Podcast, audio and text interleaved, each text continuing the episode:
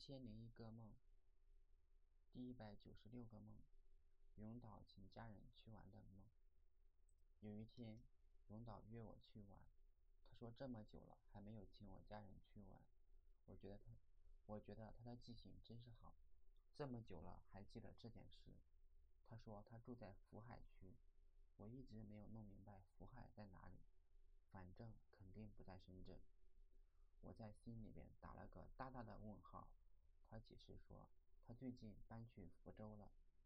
他怕我不明白，还在黑板上画了一个长方形，在西北角点了几个点，说：“我就住在那个地方，那里房租很便宜。”他说福州我就知道了，可是这里距离深圳不是一般的远。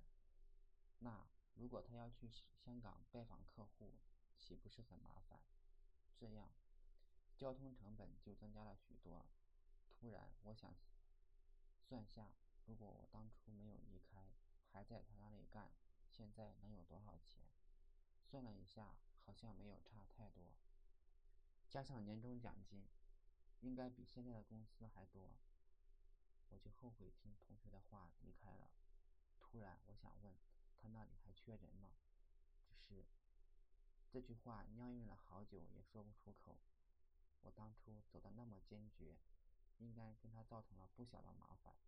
现在怎么有脸提回去的事？虽然他多半。